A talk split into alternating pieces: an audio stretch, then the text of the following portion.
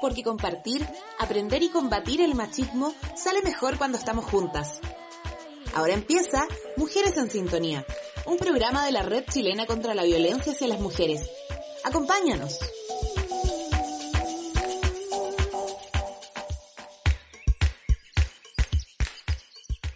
Hola, hola, hola a todas, todes y todos. Bienvenidas a un nuevo capítulo de Mujeres en Sintonía, el programa de la Red Chilena contra la Violencia hacia las Mujeres. Yo soy Amanda y vamos a estar conduciendo este capítulo con Antonia. ¿Cómo está ahí, Anto? Hola Amanda, muchas gracias por ese saludo enérgico de esta mañana de miércoles, ya más primaveral. Bien, con energía, extrañando Mujeres en Sintonía también porque nos ausentamos un ratito, estábamos vueltas locas con tantas actividades, pero ahora ya listas y dispuestas para seguir con esta temporada número 6 ya y con harta, harta energía. Así que aprovechamos de saludar a todas las personas que están viendo esta transmisión en vivo a través de Facebook o de Twitter de la red chilena. Y también les recordamos a todas esas personas que pueden comentarnos, hacernos llegar sus dudas, sus preguntas, sus experiencias, recomendarnos eh, lecturas, autoras, situaciones, en fin, un montón de cosas. Así que vamos a estar atentos a todo lo que nos puedan eh, ir diciendo, es nuestra manera de poder interactuar con todos ustedes. Sí, también saludamos a las radios comunitarias que nos transmiten, que transmiten este programa, Radio Manqui de Rancagua, Radio Nehuen de Peñalolén, Radio Comunitaria Extremo de Reñaca Alto, Radio JGM que transmite su señal online desde Ñuñoa y a eh, www.espacioregional.cl quienes transmiten Mujeres en Sintonía, conversaciones feministas durante la crisis. Sí, bueno, y antes de seguir también saludamos a Jocelyn Fernández que está atrás en los controles, así que muchas gracias eh, también Jose por estar ahí omnipresente. Y bueno, les contamos que hoy vamos a estar conversando sobre violencia ginecológica y también violencia obstétrica. Eh, y para eso, en el segundo bloque nos va a acompañar Paulina Sánchez, psicóloga clínica eh, perinatal, directora del Observatorio de Violencia Obstétrica de Chile, OVO, integrante de la Red Chilena de Salud Mental Perinatal y activista por los derechos sexuales y reproductivos.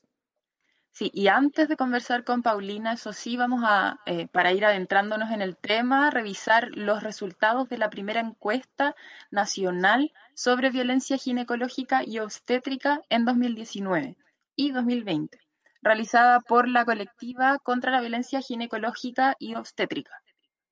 Sí, bueno, y para partir, igual hay que hacerse algunas preguntas claves, como es, ¿qué entendemos por violencia ginecológica? Eh, bueno, se refiere a las prácticas de violencia ejercidas sobre los cuerpos de las mujeres y de las niñas en el marco de atenciones de salud sexual y reproductiva, considerando desde comentarios inapropiados relativos a la sexualidad de las mujeres, a sus cuerpos, hasta prácticas de violencia sexual perpetradas por el personal de salud. O sea, hay una gama de manifestaciones donde podemos ver eh, cómo, se, cómo se expresa la violencia obstétrica y de eso, bueno, vamos a estar hablando más detalladamente eh, perdón, ginecológica, más detalladamente con Paulina Sánchez en un ratito. Eh, pero antes, lo que nosotras nos gustaría es partir revisando los resultados de la encuesta en la que participaron más de 4.500 mujeres y personas asignadas a mujer al momento de nacer, em, y que es muy decidor. Y esta, bueno, esta encuesta la hizo la colectiva contra la violencia eh, ginecológica y obstétrica, Em, y bueno, el 67% de estas 4.500 mujeres eh, dice haber vivido alguna situación de violencia ginecológica. 67%, o sea, estamos hablando casi del 70%. Es un número bastante alarmante. Sí, y ahí entra la encuesta a detallar eh, una serie de prácticas eh, más específicas, ¿cierto?, que constituyen esta violencia eh, eh, ginecológica específicamente. Y uno de los datos es que un 21,4% de la muestra afirma que el personal de salud juzgaba sus prácticas sexuales o se refería a ellas en tono moralizante. Eso es súper eh, impactante, ¿no? Por ejemplo, si lo vemos en nuestras propias experiencias, yo conozco a alguien Imagínate, una vez fue a la ginecóloga a preguntar qué otro anticonceptivo podía tomar porque las pastillas se le olvidaban Y ella mm. le dice, bueno, pero tú no estás en pareja. Esas decisiones se toman en pareja. O sea, mm. a, ese nivel, y estamos hablando del siglo XXI. Y eso también lo han dicho, por ejemplo, las trabajadoras sexuales o las personas trans que evitan ir a, eh, a atenciones porque se les trata de manera despectiva o derechamente muy violenta. Bueno, dentro de los otros resultados también dice, un 33,8% siente que sus consultas o preguntas no eran apropiadamente atendidas por el personal de salud. Eh, yo creo que a todas nos ha pasado también de hacer consultas o no atrevernos a preguntar o sentir que estamos que no queremos seguir profundizando porque se nos trata un poco como de, ay, no entendió, bueno, no importa, ya se lo dije. Como ese, como ese trato medio distante y medio como muy jerárquico, yo creo que muchas personas lo, hemos sentido también en estas atenciones. Sí, también un, un 17,6% ha tenido que escuchar comentarios inapropiados de índole sexual referidos a su cuerpo o sus genitales. Imagínate en un espacio eh, de ginecología en que es, eh, también es súper íntimo, súper personal con el cuerpo de una misma que muchas veces trae, o sea, que trae muchos tabúes eh, que no nos han enseñado muy, muy ampliamente o como deslenguadamente podría decirse a conocernos y resulta que te, que te dicen cosas que no, que no corresponde a esas personas comentar y a nadie, la verdad. Sí, yo recuerdo la última vez que fui al ginecólogo que no fui donde uno de confianza, una de confianza, siempre voy a mujeres y ese día tuve que hacer rápidamente, que toda la consulta me estuvo tratando de mi amor. Eso, por ejemplo, son prácticas que ah. yo creo que estaban muy naturalizadas, pero que nosotras sabemos que no son prácticas profesionales ni prácticas que nos hagan sentir cómodas ni seguras. yo siento em, que, perdón, que como cuando una ya se declara feminista y, se para feministamente ante la vida, es mucho más sensible eh, a todo esto, o sea, es mucho más aguda para percibir todos estos comentarios que te hacen. Entonces, por muy sutiles que puedan sonar eh, en otros espacios o para otras personas, son cuestiones súper significativas. Sí, absolutamente. O sea, yo no entendía por qué un profesional de la salud me trataba como si fuera, no sé, alguien cercano y que tuviera afectos por mí. Para mí era muy, muy inadecuado, obviamente nunca más quise volver. Un 17,8% ah, un 17 recibió comentarios impertinentes referidos a su físico, vestimenta o higiene. Está en una situación igual vulnerable a los ojos de otra persona que no conoces, para más encima escuchar ese tipo de comentarios es, es, es bastante sorprendente que casi sea un 20%. Sí, y eh, respecto a tactos o tocaciones inapropiadas, el 17,1% afirma que eh, sí lo vivió. Sí, y que se sintieron, por lo tanto, vulneradas su intimidad, lo mismo que, comentas tú. Sí, eh, también a mí me sorprendió mucho que pudieron catastrar que un 20% afirma que el personal de salud, de salud le realizó procedimientos que le causaron dolor eh, intencionalmente. Eh, muy dolorosa esa cifra. Un 7,2 reporta que se le solicitó desnudarse sin que eso guardara relación con los motivos de su consulta.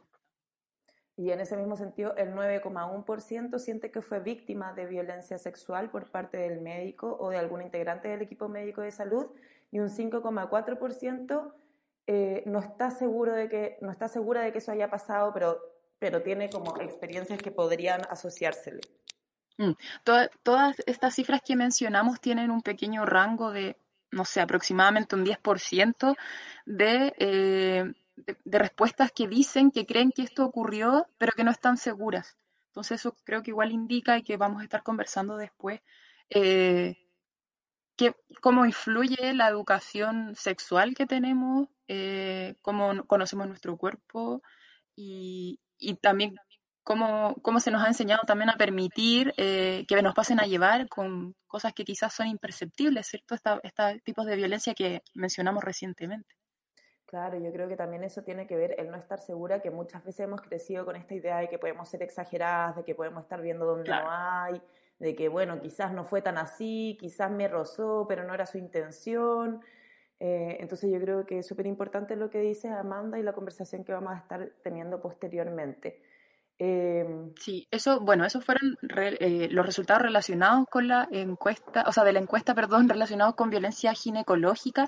Respecto a violencia obstétrica, eh, son otros resultados porque esta violencia obstétrica, que es lo que entendemos como violencia obstétrica, eh, son esas, esa violencia específica que se sufre, que sufren las mujeres o personas que en este caso en la encuesta nacieron asignadas como mujeres al nacer eh, durante el periodo de embarazo, parto y posparto. También eh, es, bastante preocupante revisar los resultados que eh, nos da esta encuesta que vamos a ver ahora.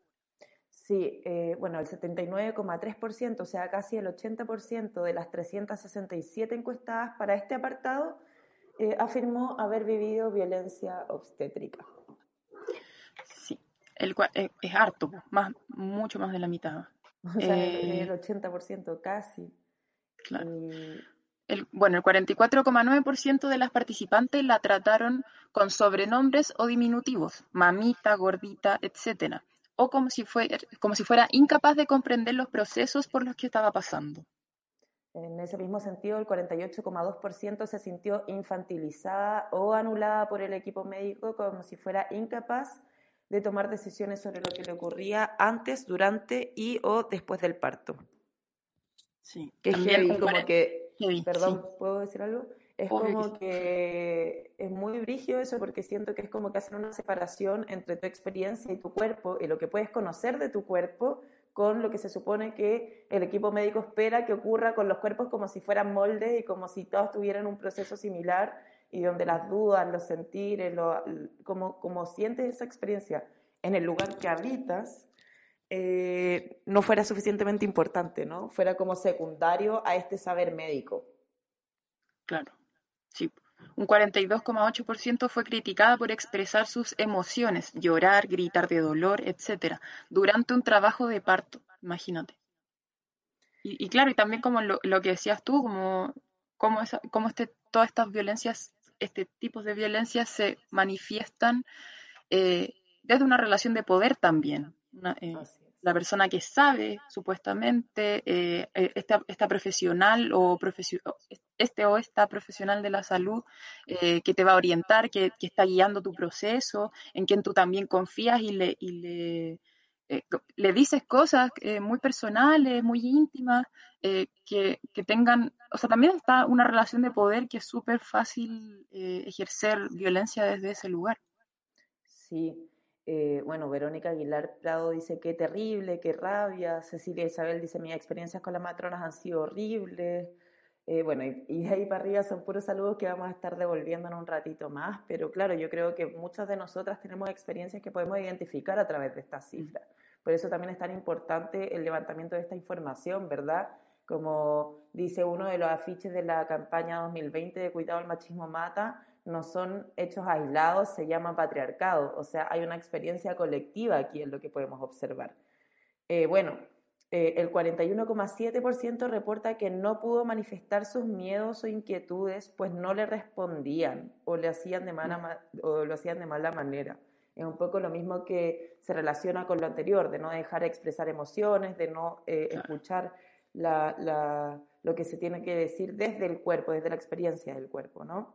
Y un 14,7% reporta que después del parto le hicieron sentir que no, no había estado a la altura de lo que esperaban de ella. O sea, imagínate que hubiese una expectativa fuera de ti de cómo se supone que tú debes parir, de cómo se supone que tú te tienes que comportar y mm. además en un contexto donde bien sabemos está en una sala con mucha iluminación, con gente que entra y que sale de la sala, a veces está ahí con otras mujeres y con otras personas en esa sala, a veces hay equipos médicos que nunca los has visto y tú estás en una posición de indefensión y súper íntima también. Entonces, más encima que después se te se te quede la sensación de que esperaban más de ti y que tú no estuviste a la altura.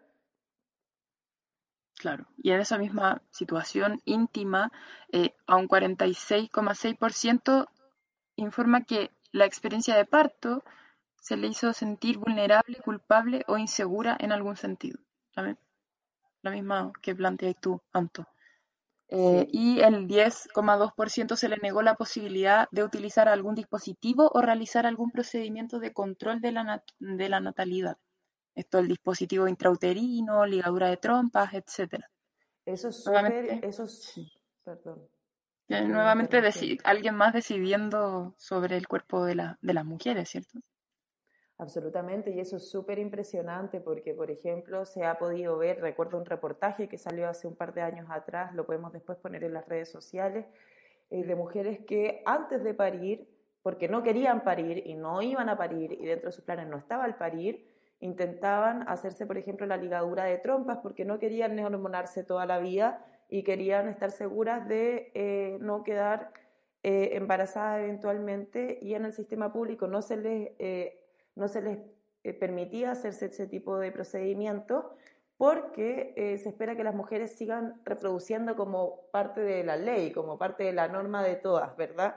Sabemos que mm. esas son decisiones súper personales que incluso pueden cambiar eh, durante nuestra biografía, pero no puede ser que otros decidan si tú puedes o no someterte a ese tipo de procedimientos o que decían que tú no puedes acceder a ciertos tipos de anticonceptivos. No, no tiene ningún sentido y eso tiene que ver con lo que vemos hoy día, que no tenemos derechos sobre nuestros cuerpos todavía, que el aborto no es legal, eh, que solamente es legal para un porcentaje muy pequeño que corresponde a estas tres causales y que aún así las mujeres y niñas no pueden acceder plenamente.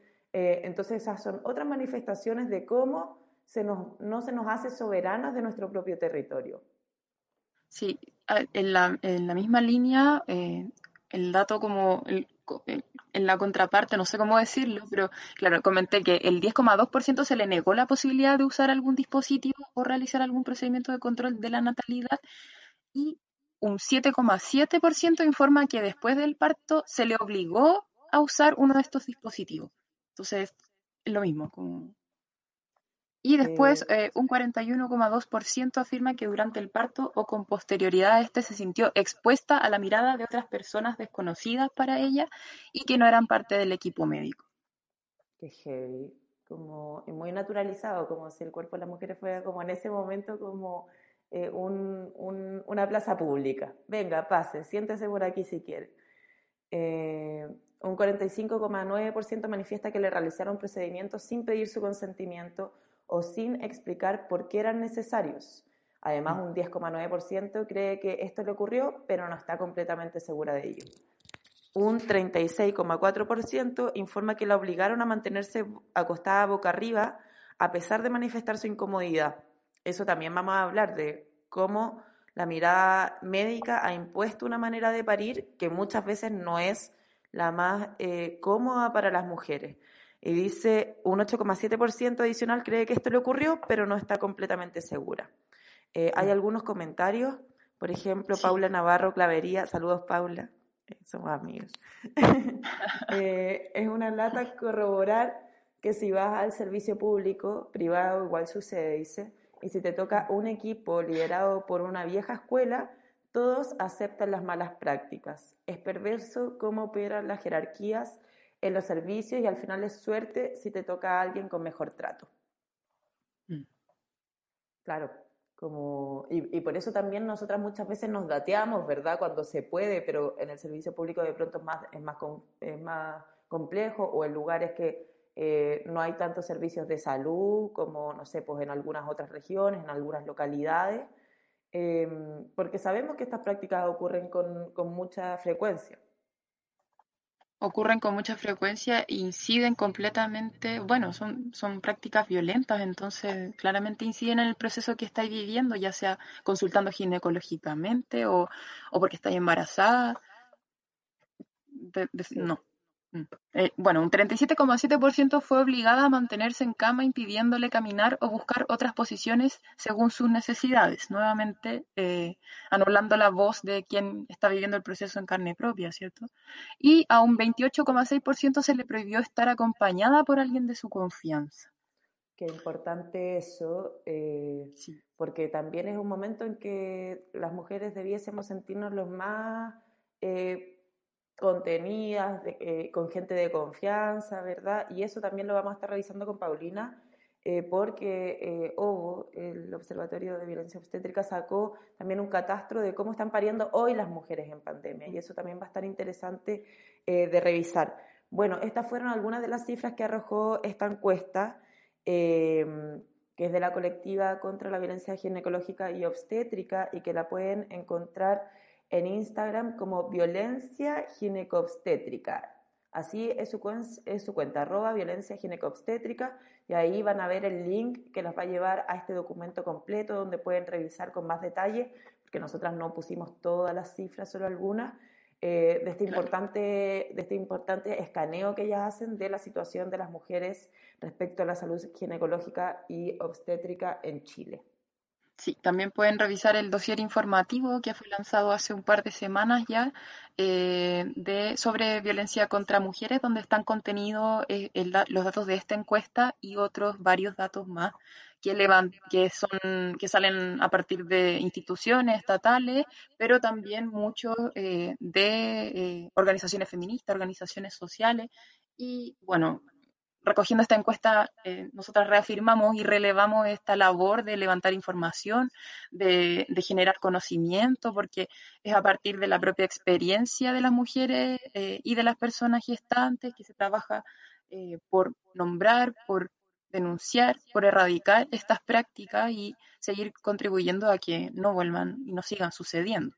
Así es, bueno, para todas las que están interesadas en revisar el dossier informativo Violencia contra Mujeres 2020 realizado por la red chilena en el marco del lanzamiento de la campaña Cuidado al Machismo Mata versión 14, pueden encontrarlo en el sitio web de la red chilena que es www.nomasviolenciacontramujeres.cl y van a ver que arriba dice eh, publicaciones de la red. Y ahí sale libros, eh, dossier, boletines, etcétera, están dossier y sale por año, así que pueden revisar el del 2020, el del 2019, etcétera, eh, para ver también cuáles son las variaciones y porque también estas cifras van siempre acompañadas de reflexiones, de análisis, así que está súper bueno revisarlo. Es como una Biblia, pero la Biblia feminista, una, es como la Biblia del, no, es la antibiblia, pero digo como un gran archivo eh, que vale mucho la pena revisar. Y antes de seguir, Em, ¿Tenemos otros comentarios, Amanda?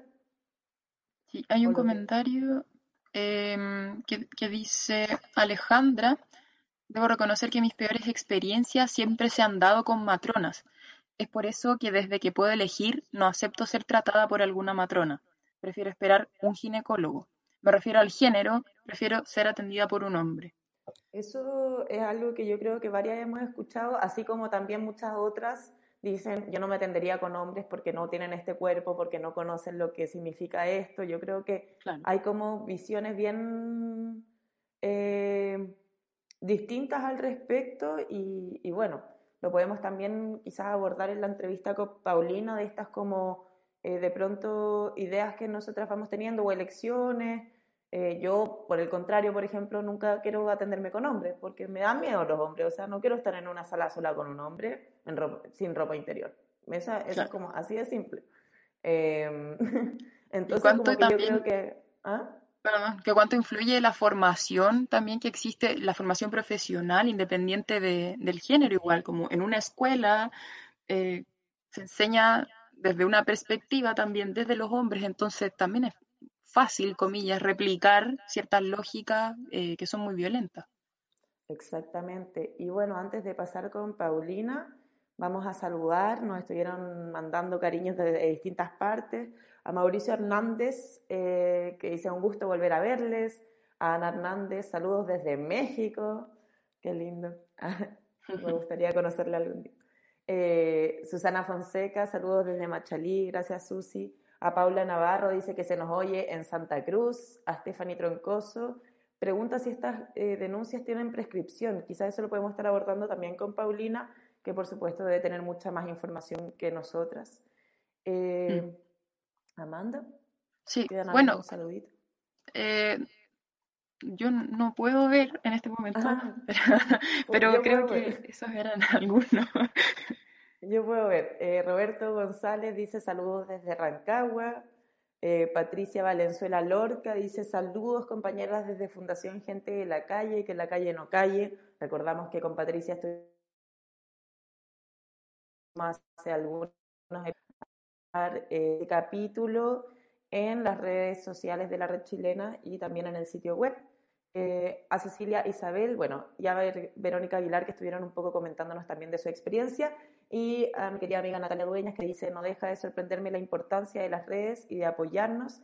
El dato de una buena ginecóloga se comparte con las amigas porque es bien difícil de encontrar. Sí, agradecemos a todas eh, las personas que nos han compartido sus experiencias a través de los comentarios. Sigan haciéndolo, nosotras nos encanta leerlas. Eh, y bueno, como eh, después de este primer acercamiento en este primer bloque, vamos a, nos estamos preparando para recibir a Paulina Sánchez, nuestra entrevistada de hoy. Ella es psicóloga clínica perinatal, directora de OVO, que es el Observatorio de Violencia Obstétrica de Chile integrante de la Red Chilena de Salud Mental Perinatal y activista por los derechos sexuales y reproductivos. Ahí está entrando Paulina. Hola Paulina. Hola, hola Antonia, hola Amanda, ¿cómo están? Las estaba escuchando atentamente todos los comentarios que hacían y leyendo también eh, los, los, testimonios que a propósito de violencia gineco-obstétrica, siempre lo que aparecen son testimonios de mujeres. Por ahí alguien comentaba esto de lo importante de las redes y que todos estos temas de, de, lo, de lo que tiene que ver con la vida sexual y reproductiva siempre ha quedado como tan relegado como los espacios más eh, íntimos y como si fuera como tabú hablarlo como más en espacios eh, públicos. Y siempre quedan como el dato eh, y qué bueno también que hoy eh, ustedes están poniendo como este tema eh, en, la, en la palestra también pública y muchas también pueden poner sus comentarios desde distintos lugares también, qué bueno leerlas que están desde distintas partes de Chile, de México y México también tiene una experiencia en torno como la violencia obstétrica bien eh, bien rudas también. Entonces, en Latinoamérica el tema de la violencia gineco-obstétrica es bien complejo, entonces buenísimo que estén poniendo este tema, que estemos poniendo este tema también y, puedan también muchas ir como compartiendo sus testimonios para poder hacer, eso, en el fondo es como lo que nos orienta a las organizaciones como las compañeras que realizaron la encuesta que ustedes recién presentaron y lo que también está a la base del trabajo del observatorio. Son los testimonios de, de lo que muchas hemos vivido.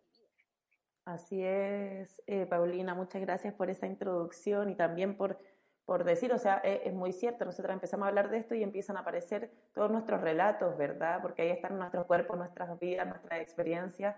Eh, entonces, muy importante esa, esa reflexión que nos compartes. Muchas gracias. Y antes, bueno, nosotras hacíamos una pequeña descripción eh, de lo que podemos entender como violencia ginecobstétrica. Mm. Eh, pero si tú nos puedes ayudar a, entenderla de manera más profunda y también a entender cómo la podemos identificar y también un poco lo que decías ahora, que por qué es importante abordarla, por qué es importante sacarla del tabú, del espacio privado, de lo silenciado, ¿verdad? ¿A qué se debe este silenciamiento también? Ya se me ocurre. Sí, hay una cosa histórica que ya tiene que ver con todas las violencias finalmente que vivimos las mujeres desde, desde el nacimiento. Em, sí, mira, ah, claro, hablaban de la violencia gineco-obstétrica, em, que tiene que ver con todos los tipos de violencia eh, que vivimos en la atención en el ámbito de la salud sexual y reproductiva.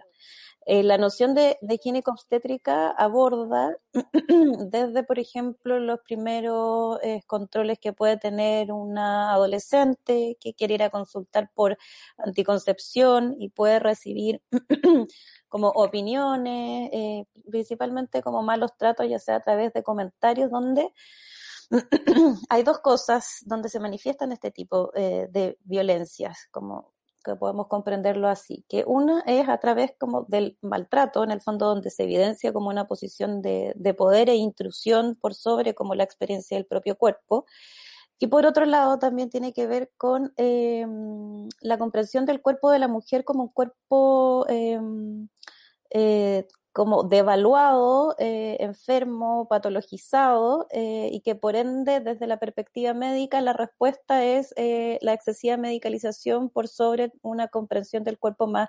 integral y del cuerpo de la mujer también singular, como con lo que implica también la sexualidad y la salud sexual, que no es solo control reproductivo. Eh, eso en términos eh, de lo que es lo higiénico obstétrico, eh, pero nosotros como Observatorio de Violencia Obstétrica lo que nos decidimos centrarnos en lo que es la violencia obstétrica, que es principalmente la violencia eh, que se reconoce que ejercen profesionales del ámbito de la atención al parto durante la gestación, parto y puerperio, eh, eh, y que la experimentan las mujeres, también la experimentan los recién nacidos e incluso también quienes acompañan a la mujer, que pueden ser las familias que viven el impacto de estas violencias y que se manifiesta a través como daño psíquico o físico, también por intervenciones eh, que no están recomendadas, están desaconsejadas y que sin embargo se siguen realizando de manera rutinaria. Y también aquí pensamos este tipo de, violencia eh, desde también estos dos ámbitos que yo les señalo, como desde el abuso y los malos tratos, eh, que tiene que ver con muchas cosas que, que, hablaban de la encuesta que hacían las compañeras de, este, de esta colectiva, que, por ejemplo, la infantilización, el acallamiento de las expresiones emocionales, eh, mucho de, esta posición de dominación y de poder por sobre el cuerpo de la mujer, eh, que porque el cuerpo de la mujer cuando va a parir es un cuerpo netamente cuerpo sexual, eh, es un cuerpo que fisiológicamente está funcionando con las mismas hormonas y reacciones que se tiene en el momento del acto sexual. Entonces eso es como también lo que se trata de acallar. Lo que la mujer requiere es gritar, gemir, estar en una posición, eh, el cuerpo eh, sexual eh, y eh, cuando vemos ese como eh, intento de dominación, finalmente intentar dominar algo de la expresión eh, sexual libre del cuerpo de la mujer. Y por otro lado, también la violencia obstétrica se manifiesta en la excesiva medicalización y lo que lleva a, por ejemplo, que Chile y otros países también como México tengan un altos índices de cesáreas innecesarias. Y que esto también responde a esta concepción de que eh, el cuerpo de la mujer, desde lógicas patriarcales del sistema biomédico, es un cuerpo, eh, por ejemplo, en Chile se habla que las mujeres tienen como pelvis malonas, hay un reportaje que hicieron eh, de, y que eso es lo que enseñan en las escuelas de, de, obstetricia. Eh, Elena, hay un, un, manual donde se habla también como de, de lo mal, la, pelvis, hay un reportaje que hicieron la Michelle Sadler con la Gonzalo Leiva, donde hablan justamente de desmitificar esta idea. Hay muchas mujeres que les dicen, bueno, tú no puedes tener un parto vaginal porque tienes la pelvis muy estrecha. Eh, y en el fondo eso es como lo que justifica una cesárea. ¿Sí? Cuando eh, la lógica también de las cesáreas tiene mucho que ver con la lógica de mercado, eh, ¿no? Porque un trabajo de parto, para poder tener un parto fisiológico vaginal, requiere mucho tiempo o el tiempo singular en cada mujer, puede ser 6 horas, 8 horas, 15, 20 horas. Y en el sistema como de, de, mercado eso toma mucho tiempo y una cesárea es mucho más rápida y además puede ajustarse a los tiempos del equipo médico. Entonces, eh, es homogenizar eh, y es también atribuir características devaluadoras eh, al, al, al, al, cuerpo de la mujer. y además también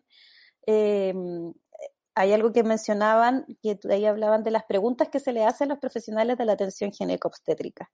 Eh, que esto también me parece que es como eh, es algo que tenemos que ver desde el inicio de la vida sexual y reproductiva.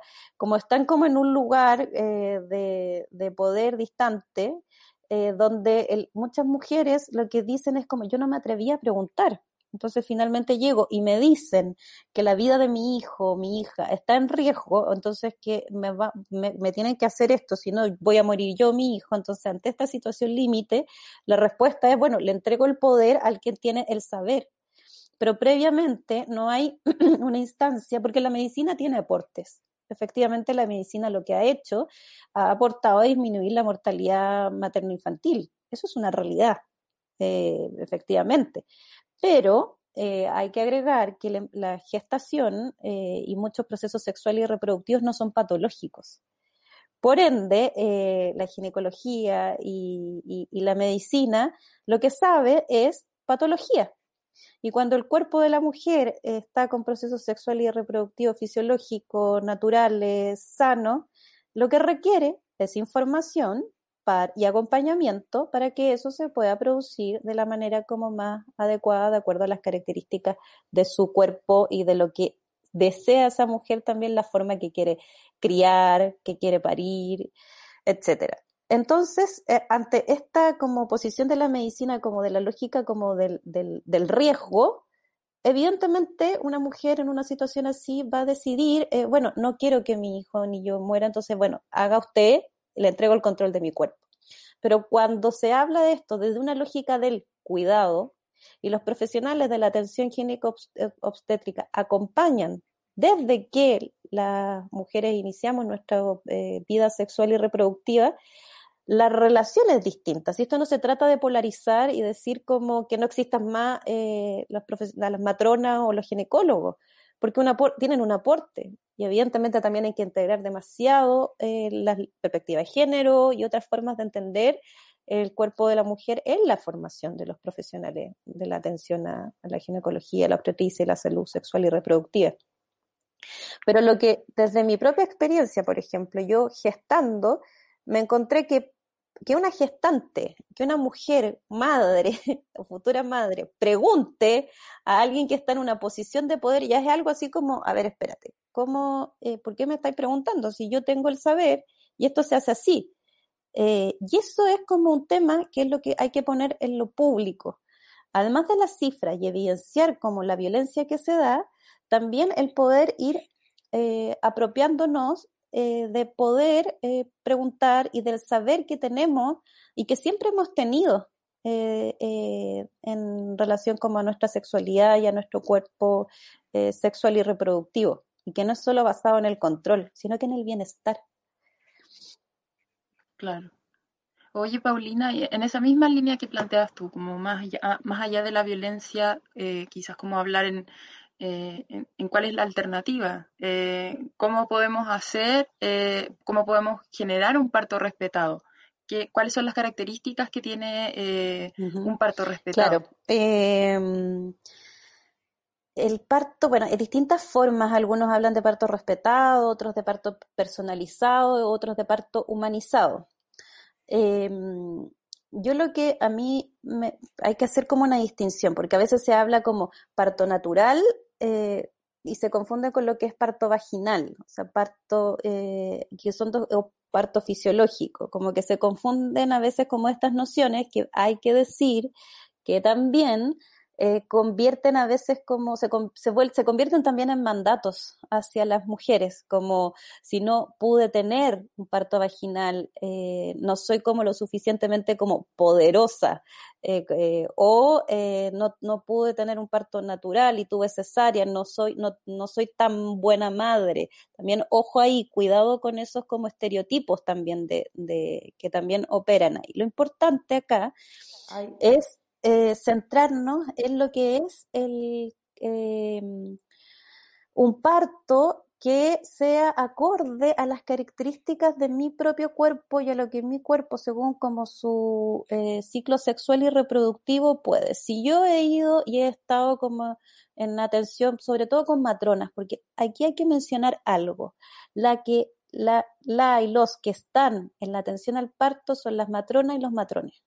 Los que reciben la formación para atender un parto son las matronas matrones. Los ginecólogos saben atender patologías. Es decir, si usted tiene una gestación que tiene complicaciones y enfermedades, vaya donde el ginecólogo. Si usted tiene una gestación que se está dando dentro de lo que es todo saludable, la atención es de matrona y matrón. Y entonces, em, un parto respetado, humanizado, es el que se da en las condiciones eh, que permite que, no sea eh, el poder de la medicina o la medicalización rutinaria, o sea, es decir, igual para todas. Se da el proceso de acuerdo como a tus necesidades. Es decir, tú incluso puedes eh, tener un parto primero decidir que era un parto natural, pero en el proceso de trabajo de parto deseas pedir anestesia y que se te otorgue la anestesia de acuerdo a eh, las necesidades que tú vas teniendo. Que puedas estar en las condiciones también, porque para parir fisiológico necesitas todas las condiciones que no tiene ni un hospital ni una clínica, porque el hospital y la clínica, lo que ha demostrado el COVID es que es para, la, eh, la enfermedad. Eh, ir a parir no es un lugar para el hospital y la clínica. Eh, porque lo que se requiere es un espacio, eh, es lo que se requiere para tener un orgasmo. básicamente la activación de la oxitocina y de las hormonas que fisiológicamente van a hacer que el cuerpo eh, pueda parir, son las mismas hormonas y la fisiología que necesitáis para tener un orgasmo. Y digámoslo así, no es, es lo más matapasiones eh, un quirófano. Eh, un delantal blanco, ese delantal que te deja atrás como todo, como al aire y expuesto a la presencia de mucha gente, muchas voces.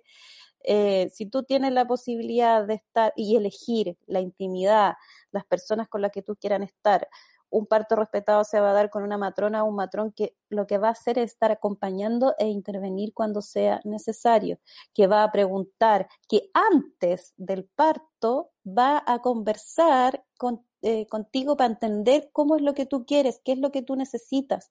O, por ejemplo, con los índices que sabemos de que cuántas mujeres han vivido violencia sexual en su vida u otros tipos de violencia, que pueda existir antes una conversación con tu matrona donde hablar de esa experiencia y qué que querías has sanado en relación a tu cuerpo, por lo tanto, qué vaya a necesitar en el parto para poder sentirte segura, confiada, porque no es solo como porque es, por ejemplo, la luz tenue para algunas, eh, ciertos aromas, las, las matronas y dulas que se han formado, yo confío mucho en el trabajo de Maternas Chile y de las dulas de la coordinadora de dulas, porque lo que ellas hacen es un trabajo donde respetan la autonomía de la mujer y donde tienen técnicas también, por ejemplo, de ayuda no farmacológica del dolor para favorecer y acompañar este proceso y que ahí la mujer también si decide algo, se la escucha y antes existe un vínculo previo donde eh, no es necesario en el momento del parto tener que andar firmando un papel o tener que andar como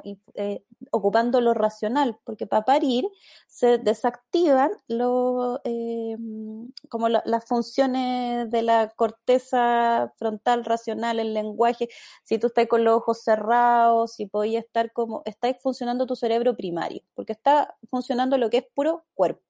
Por ende, quienes te están acompañando en ese momento son quienes también tienen que estar atentos a esas necesidades. Nosotros lo que hablamos justamente es proteger las necesidades de la mujer para que cuando va a parir se proteja la experiencia materna, eh, porque la experiencia materna en términos psíquicos y, corporales, ¿qué es lo que te va a hacer poder maternar y sostener a otro ser humano? Porque estamos hablando aquí de todas estas condiciones de la mujer que son tan importantes, digámoslo, no existe una ley de parto respetado, no existe una ley que proteja los derechos de la gestante y de la mujer que va a parir. Pero sin embargo, sí existen las leyes hacia eh, la infancia. Y aquí, de lo que también estamos hablando, es de la forma que los seres humanos están llegando al mundo que las hombres, mujeres y los bebés estamos, estamos naciendo. Entonces, nosotros tenemos que preguntarnos también qué es lo que nos está pasando socialmente, que eh, desde que llegamos al mundo nos violentan. Y eso es algo que hay que poner eh, en evidencia. Se trata, porque nosotros, la, violencia, lo que digo, la violencia obstétrica es un entramado entre violencia de género y violencia institucional. Violencia de género porque es en el escenario del cuerpo de la mujer, de, mujer gestante, donde se manifiesta eh, todo eh, esta excesiva medicalización y estos malos tratos y abusos que a veces son eh, brutales, o sea, la discriminación que viven las compañeras migrantes en, los, hoy en Chile, que están pariendo en el sector público, son em, testimonios que son horrorosos eh, que de verdad a mí, eh, con compañeras que llegan de otros países buscando mejores condiciones en, en Chile, y llegan y, con toda como la, la esperanza de, de, encontrar mejores condiciones, y llegan y tienen su hijo e hija en unas condiciones brutales que a mí me da vergüenza y me duele. Em, y eso eh, está, em, tiene, tiene son cosas que son importantes que las, visibilicemos que tiene que ver con el género, como les decía, pero también con una institución. Entonces ahí está lo complejo. Es una institución que históricamente ha funcionado así. Eh, y también quienes están en esa institución también están dentro de ese tipo de violencias. O sea, una de las cosas también aquí que yo quiero, quiero hacer el llamado es, es también aquí, cuando algunos decían yo no voy a ginecólogo, yo no voy a matrona, pedir el dato, aquí se requiere como una, una un, que puedan integrarse estos nuevos paradigmas de eh, atención al parto y con perspectiva de género, por favor. O sea, también eso es súper necesario que sea eh, integrado y con perspectiva de, de derechos humanos porque en algunas, em, como hoy no existe una regulación en términos de ley de parto respetado, eh, muchas veces los relatos y los testimonios eh, de las mujeres, sobre todo como en, algunos sectores como donde hay mayor discriminación, es como escuchar relatos de tortura. O sea, hay bebés que están naciendo, en, en, nacen en el piso, eh, llegan al mundo y mujeres que están pariendo solas. Em, y, y, los tratos que reciben, eh, lo que, lo, cómo quedan solas, sin alimentación y sin como la atención de las necesidades que requiere una mujer para parir, eh, son relatos eh, brutales. Ahora, em, también hay que... Dime, ¿me va a preguntar algo, Antonia? Sí, te iba, a preguntar también, porque, perdón, porque ¿Sí? Bueno, hablábamos, muy interesante lo que decías también de, estas prácticas racistas, ¿no? Que, y esta no separación que muchas veces existe entre las personas de una institución y la institución. O sea, eh, somos mm. un país profundamente racista, somos un país machista, entonces eso por supuesto que se ve reflejado en las instituciones. Y en ese sentido, algo que nos ha devuelto la pandemia como en la cara es que esta pandemia no es solamente eh, una crisis sanitaria, ¿verdad? Es política, es social, es económica y ha develado nuevamente que las mujeres nos llevamos la mayor carga, que somos las más precarizadas en el mundo laboral, que somos las que nos hacemos cargo del sostenimiento de la vida del resto, sean nuestros hijos, hijas, eh, familiares, con otras capacidades o con otras condiciones, etcétera, eh, y que aún así pareciera que estamos relegados. O sea, ¿cómo han podido ustedes desde OVO evaluar el acceso a la salud en este contexto? Eh, al acceso a la salud ginecobstétrica y también eh, preguntarte un poco por el catastro que pudieron hacer sobre eh, los hospitales, las clínicas privadas y las mujeres que han tenido que parir durante este, este tiempo. Sí, mira, este tiempo ha sido brutal. ha sido brutal porque tal como, como tú decís, el tema de la crisis ha evidenciado las violencias que ya venían existiendo desde antes, o sea, muchas violencias que no son nuevas, pero hoy queda mucho más, más, claro. Eh, y a propósito también de, bueno, de, ser un país racista, de las, los testimonios que hemos recibido de mujeres migrantes, pero también de mujeres mapuches pariendo, son eh, terribles. Eh, y también el trato a las mujeres gestantes y al momento de parir es, un tema que es un tema en Chile a propósito como de la, de la discriminación. Eh, eso también es importante mencionarlo, o sea, como también el poco respeto eh, por la, como por la, mm, eh, por, también porque el parir es un acto cultural.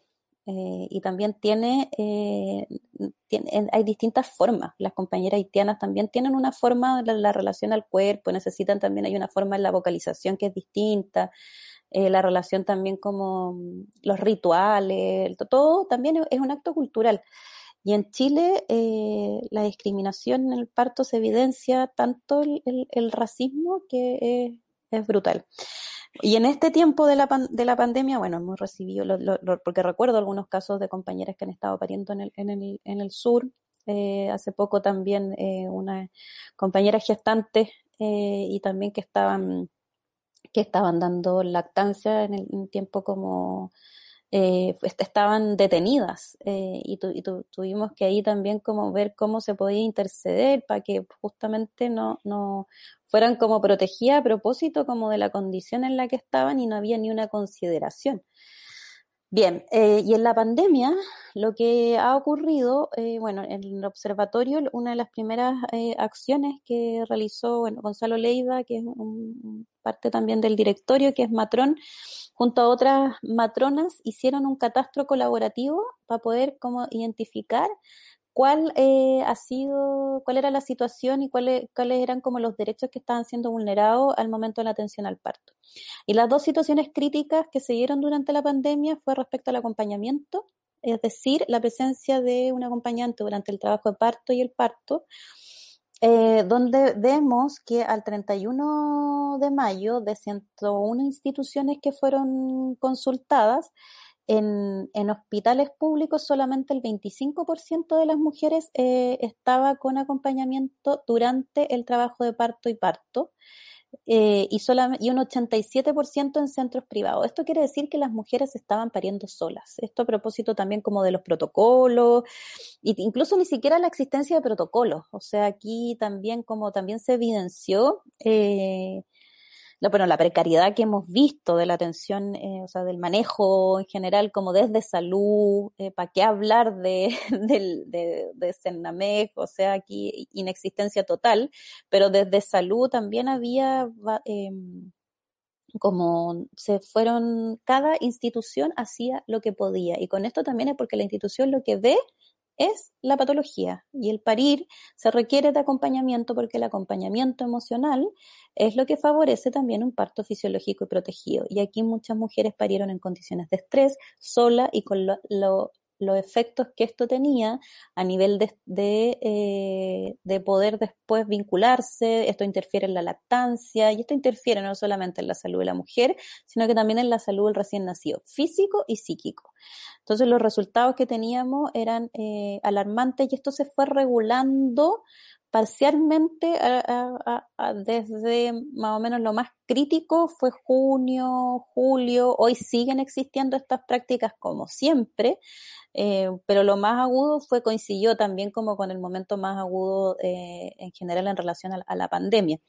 Eh, pero esto sí, esto ocurría ya desde antes. De hecho, como en la encuesta que hicimos con el observatorio, que es que encuesta sobre el nacimiento, donde vamos a ver, y esto, que los resultados salieron en el 2018, eh, y, que se veía que en el periodo del 2014 al 2017 efectivamente una, una de las mayores como vulneraciones tenía que ver con el acompañamiento en y que era una de las cosas que principalmente se, se en los manuales de atención al parto personalizado y lo que dice también como la evidencia científica, eh, hay harto que reafirma que debiese ser así, sin embargo, esto no se respetaba. Eh, se empezaron a dar también como prácticas eh, rutinarias eh, de excesiva medicalización para también apurar el parto y programarlo, porque en el fondo la idea era que las mujeres estuvieran lo menos posible como en la institución eh, de salud. Y también otra de las situaciones críticas que se dieron eh, era el tema de la separación madre-bebé. Em, y esto fue eh, súper súper grave en el sentido de que em, los efectos que eso tenía cuando los bebés quedaban como en neonatología, eh, privados de, em, de un acompañamiento afectivo, mujeres que nos escribían al observatorio que eh, habían pasado cinco días y aún no conocían a su bebé y al momento de encontrarse, el volver a encontrarse con, un, con eh, ni siquiera volver, no habían visto cuando había nacido, entonces mujeres que estaban con un nivel de estrés, solas, eh, con un estado de trauma, con los bebés también privados de la voz de la madre, de este baño efectivo que es necesario como el momento de nacer, eh, y eso era una violencia eh, que interfería también a nivel vincular y cómo reparar eso es lo que hoy estábamos tratando como el observatorio, tratar de, de poder, por ejemplo, lactancias que se vieron interferidas, eh, mujeres muy angustiadas que después salían del, del, de la institución de salud a la casa sin red de acompañamiento, solas, eh, y, y de primerizas, eh, sin información, eh, con un nivel de angustia, que ahí nosotros, bueno, con el observatorio hoy estamos levantando también el acompañamiento a propósito también del aumento de, de casos eh, como asociado y las, las preguntas que nos llegaban, mujeres escribiendo en la madrugada en, en, y escribiendo desde el mismo, la misma institución, o sea, estoy sola, no he hablado con nadie, acabo de parir, no he visto a mi hija. Eh, y eso es un nivel de violencia que, además impacta, y esto es algo que yo también como trabajo harto, impacta en, cómo esa mujer se va a, como a inaugurar como madre. O sea, el, la violencia en ese momento y la indefensión también te, te, te, te quita como el poder para después sentir como que vaya a poder criar a alguien que, por ejemplo, puede transformar la sociedad. Eh, y tú ahí vayas a maternar con una sensación de que no puedes, de que duele, de que eres mala madre, con culpa, y por ende vamos replicando dinámicas eh, en la crianza, eh, después en cómo van creciendo, vamos creciendo, y así se generan otros tipos de violencias, y nos vamos como sintiendo sin propiedad de nuestros cuerpos. Oye, Paulina, bueno, nos comenta eh, Catria eh, que ella está embarazada. Dice, estoy embarazada y tengo terror de ir al hospital a parir a mi hijo, mi primer hijo. No sé, eh, no sé qué hacer, solo informarme antes de que llegue el momento. Me imagino que hay protocolos para realizarlo en un lugar más apto, con alguna matrona o dula. Eh, me imagino, y como lo has comentado ahora, hay muchas eh, personas en esta misma situación. También esta conversación genera eh, quizás angustia y, y, un panorama como bien desolador. ¿Qué podemos hacer? ¿Cómo podemos desde exigir que se nos respeten nuestros derechos hasta eh, dónde podemos informarnos, cómo podemos acompañarnos para vivir este proceso que, como has dicho tú, en este proceso, en este contexto de pandemia, es, eh, se han agudizado ciertas cosas, incluso no han mencionado que se han retrocedido eh, en, en, en, avances clave para eh, vivir un parto respetado eh, pero también cómo invita a, a cuestionar este, este tipo de, de, prácticas también la pandemia. ¿Qué uh -huh. podemos hacer? Eh, ¿Qué le recomiendas tú a, a, a, todas las personas que están en esta situación? Uh -huh. Sí, hay hartas eh, lo, eh, pos posibilidades ante. Primero, nosotros, eh, bueno, desde el observatorio cumplimos el rol de visibilización. Entonces, por eso es que se levanta como toda esta eh, situación de la violencia. Pero también existen eh, y existimos eh, desde el observatorio el, el, acompañamiento que podemos hacer tanto como para poder reparar esta experiencia, así como también el equipo de abogadas para hacer reclamos en las instituciones eh, que eso es súper importante, eh, porque el reclamo, que, no necesariamente se tienen que acercar a una abogada para hacer un reclamo. Todos pueden asistir a, la, eh, a las OIRS de las instituciones y dejar un reclamo, nombrar la violencia obstétrica y nombrar eh, a las personas que estuvieron presentes en esas situaciones. eso siempre existe esa posibilidad y es importante para ir registrando que esto ocurre y no quede como solamente en testimonios aislados. Eso por un lado, como registro concreto. Segundo, también existe la posibilidad de acompañamiento y la posibilidad también de acompañamiento previo, a propósito de muchas gestantes que en este contexto está, ya, ya es un contexto de miedo e incertidumbre pero existimos también como eh, organizaciones, colectivas, profesionales que eh, acompañamos. Hay mucha información también en las redes, en la red chilena salud mental perinatal. Constantemente en las redes estamos subiendo información, incluso de actividades gratuitas, eh, y que y, o, o, eh, también como estas instancias así de, de entrega de información eh, online, donde eso también les sirve a las gestantes para poder acompañarse de otros, recibir información, saber cómo tener datos de matronas, de matrones. Eh, también está la posibilidad y una de las cosas que ha evidenciado la, la, pandemia, que es la alternativa del parto en casa. Eh, y eh, para ello están las compañeras de Maternas Chile, eh, que son matronas que trabajan en parto en casa. Y también, ya sea parto en casa o institucional, está la coordinadora de DULA, que la coordinadora de DULA también es una colectiva de mujeres que acompaña eh, partos, porque una de las, como decía, una de las principales alternativas es eh, el, el, acompañamiento.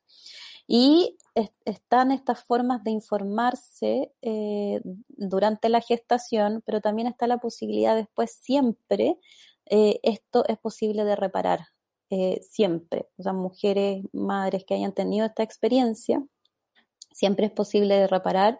Y en estas mismas organizaciones que les señalo está Parirnos Chile, eh, que son organizaciones activistas que eh, trabajamos visibilizando y buscando, instalando también espacios que sean como para poder llegar a todos los territorios, eh, también eh, buscar espacios también gratuitos, no solamente profesionales que puedan atender como de manera eh, particular, sino que justamente esto puede ser una posibilidad. En el observatorio hoy, en la formación que estamos haciendo, las psicólogas de la formación están trabajando con casos eh, y atendiendo como de manera eh, gratuita, pero hoy ya estamos eh, viendo también, ya tendríamos que ver para el próximo año como una nueva como camada para poder atender.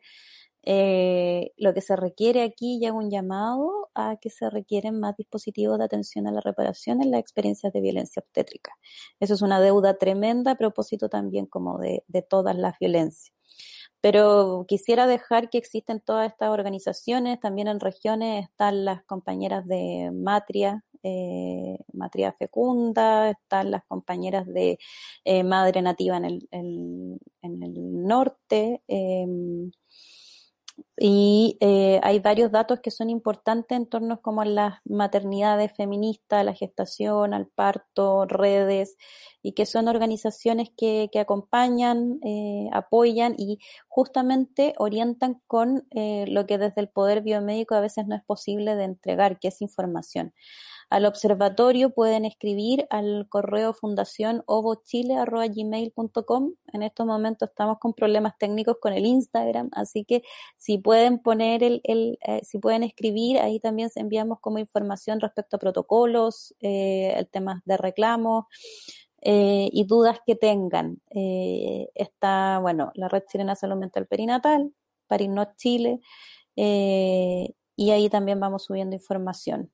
Y por supuesto, ojalá también seguir compartiendo desde ustedes, desde la red, eh, toda esta información que pueda orientar a las compañeras gestantes, a las madres también, eh, y que también podamos también apropiarnos más de nuestro cuerpo y disfrutar de este proceso, que se puede. De todas maneras, Paulina, muchas gracias por todas esas recomendaciones y a todas las personas que nos estuvieron escuchando. Les contamos que nosotras, días después de cada entrevista que tenemos en este espacio, sacamos una nota escrita que subimos en el sitio web de la Red Chilena contra la Violencia hacia las Mujeres, que es www.nomasviolenciacontramujeres.cl y que la publicamos en todas las redes sociales de la red y que ahí vamos a incorporar eh, todas estas organizaciones y colectivas, Paulina, que nombraste, así como también vamos a incorporar el link de la encuesta que estuvimos eh, conversando en el primer bloque, que para quienes quieran seguir a esa colectiva es arroba violencia ginecobstétrica en Instagram. Y también Paulina si nos pudieses dejar por ahí el link de este catastro que hicieron en Ovo, entonces en, este, en, este, en esta nota dejamos todas esas informaciones y después las personas que hoy día nos estuvieron acompañando pueden entrar a nuestras redes sociales y acceder a todos estos datos, informaciones, análisis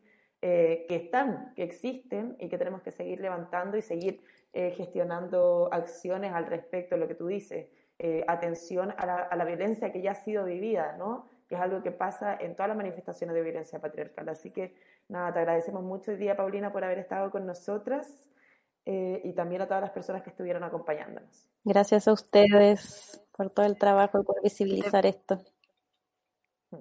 Sí, que te vaya muy Gracias. bien. Chao. Gracias, gracias, Paulina. Chao. Chao. Bueno, muy buena entrevista. Eh, como comentó Antonia, pueden encontrar después todos los contenidos en nuestras redes, en nuestro sitio web.